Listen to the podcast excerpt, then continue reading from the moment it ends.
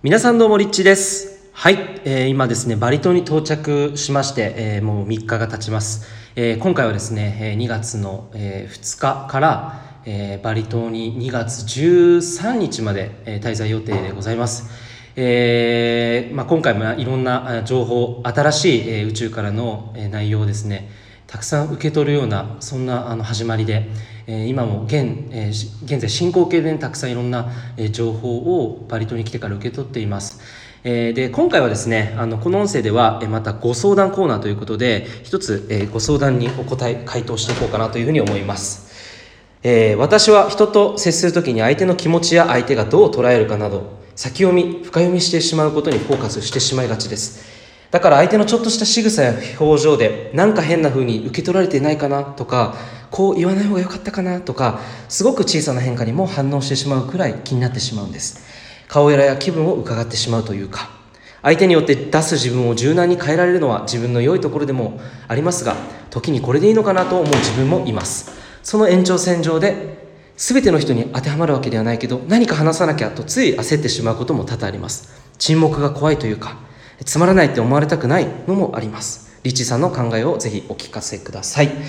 えーということでまあこれよくあると思うんですよね。僕も結構どちらかというとあの人の目が気になる、えータイプ。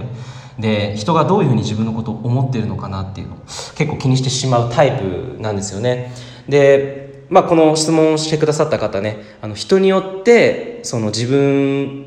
がその相手にこう合わせてしまってなんかこう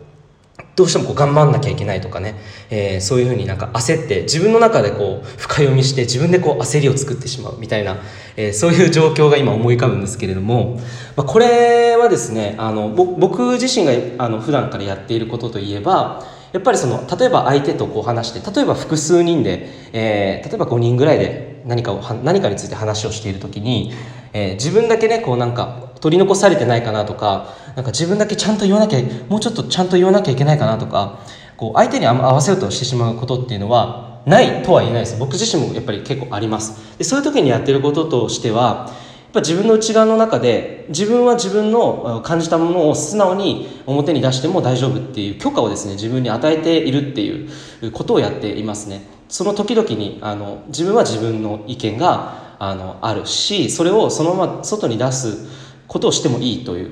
えー、ふうに。だから完璧になろうとせずに自分のそのまま感じていることを出すことが100%最高最善っていうふうに、えー決めて相手とこう関わって相手とコミュニケーションをするように心がけるようにしています、えー前はですねそれができなくてどうしてもこう相手の雰囲気とか空気感に合わせて自分の内容を変えたりとか話すテーマを相手の言葉でこう合わせて、えーまあ、それはいいことだと思うんですけどそのどちらかというと自分の意見をこう取り消して削除してしまって相手にこう意識を合わせてっていう風になっていて結構自分も疲れることが多かったんですよね。なのでその気持ちがすごくあの分かりますしあのここ最近やっとこう自分の中でその自分軸をこう大事にしながらコミュニケーションできるようになったのかなっていうまだまだですけれどもそんな段階ですので、まあ、これ多くの人が多分感じていると思うんですよね、えー人によってまだそのタイプによっても多分違うと思うんですけど結構その人の意見をあのに左右されがちなタイプの人となんか自分が適当にこう物事を言っても何ともすんとも思わないタイプの人もいるんですよね。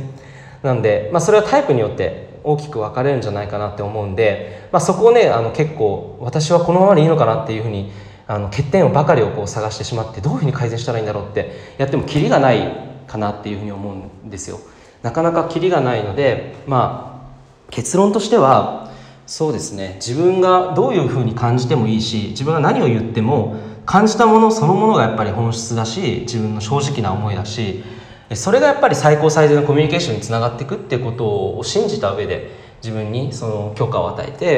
えーいくっていうことが、まあ、ファーストステップなんじゃないかなっていうふうにえ思います。ぜひその自分自身にその許可を出す。自分がどういうふうに感じてても自由だし自分がどういうふうなアイディアや意見を持っても自由だよっていうことをえ自分に許可を出してえコミュニケーション相手と取ってみるっていう実験をですね一回やってえー見ていただきたいなっていうふうに思います。何かねこう話さなきゃとかね結構焦ってしまうことってありますよね。だから沈黙沈黙であっても別にいい。なんか沈黙がいけないっていう自分の中にもしかしたら概念があると思うので、うん、よりコミュニケーションのその本当の本音を大事にしながらコミュニケーションを取るってことを大事にして相手と話せば別に沈黙であったとしても気にならないと。思うのでぜひそんな風に自分の感覚に対して、えー、自由にそれをですね許可して、えー、相手とそのコミュニケーションを楽しんでいただきたいなというふうに思います。ぜひやってみてください、えー、ということで、え今回はバリ島からお送りしていきます。また何回かですねこの音声で、え皆さんに、えまあ、ご相談コーナーたまにやると思うんですけれども、え、バリ島での学びや気づきや発見、え、世界中の路上からお届けしているこの音声で皆さんに素敵な情報をお送りできたらなと思います。ということでリッチーでした。ありがとうございました。